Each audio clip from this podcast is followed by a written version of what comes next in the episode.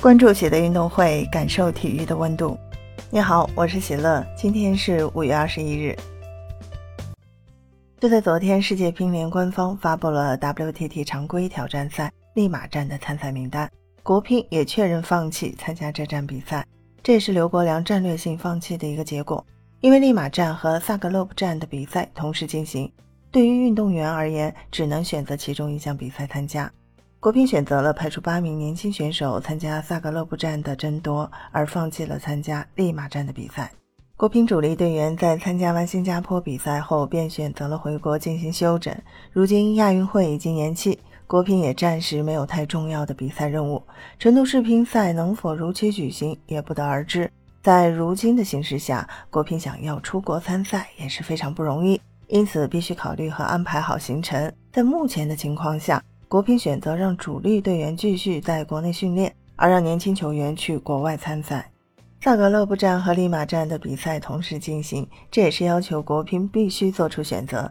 此前，国乒已经确定派出了八名年轻选手参加萨格勒布站的争夺，男队由向鹏和林诗栋领衔。女队则是由蒯曼领衔，这三名选手被看好成为国乒未来的接班人，尤其是向鹏，曾经是得到张继科的认可。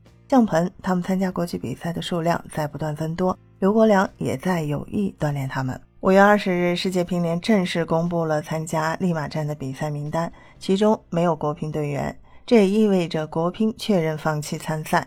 利马站男单比赛的头号种子是巴西高手卡尔德拉诺。他在最新的世界排名中排在男单的第四位，仅次于樊振东、马龙和梁靖昆。在国乒没有参赛的情况下，卡尔德拉诺还是有非常大的机会去争夺冠军的。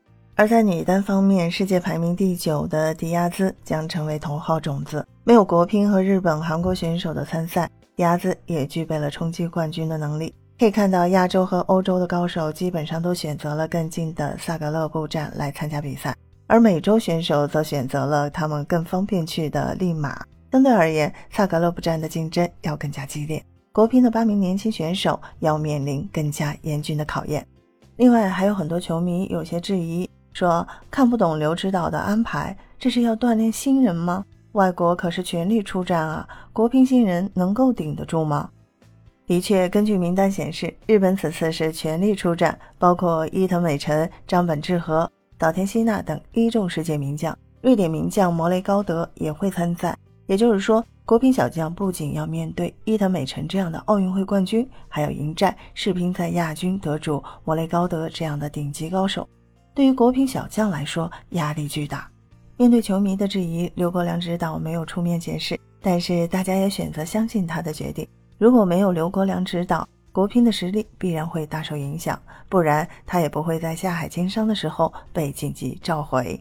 其实大家担心的主要原因就是国乒主力不参加比赛会影响到积分排名的问题。但是客观的讲，本站比赛积分并不是很高，对于国乒主力来说，参加与否其实在总积分排名上影响不是很大。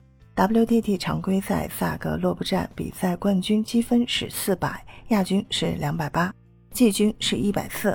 男女单打、男女双打、混双都是同等积分规则。这次对向鹏、林诗栋、蒯曼而言，这样的比赛输赢是次要的，更重要的是在比赛中吸取经验。樊振东、马龙、陈梦、孙颖莎、王曼玉，他们也是从输球中得到成长的。期待着向鹏他们能够在六月份的比赛中收获更多的东西。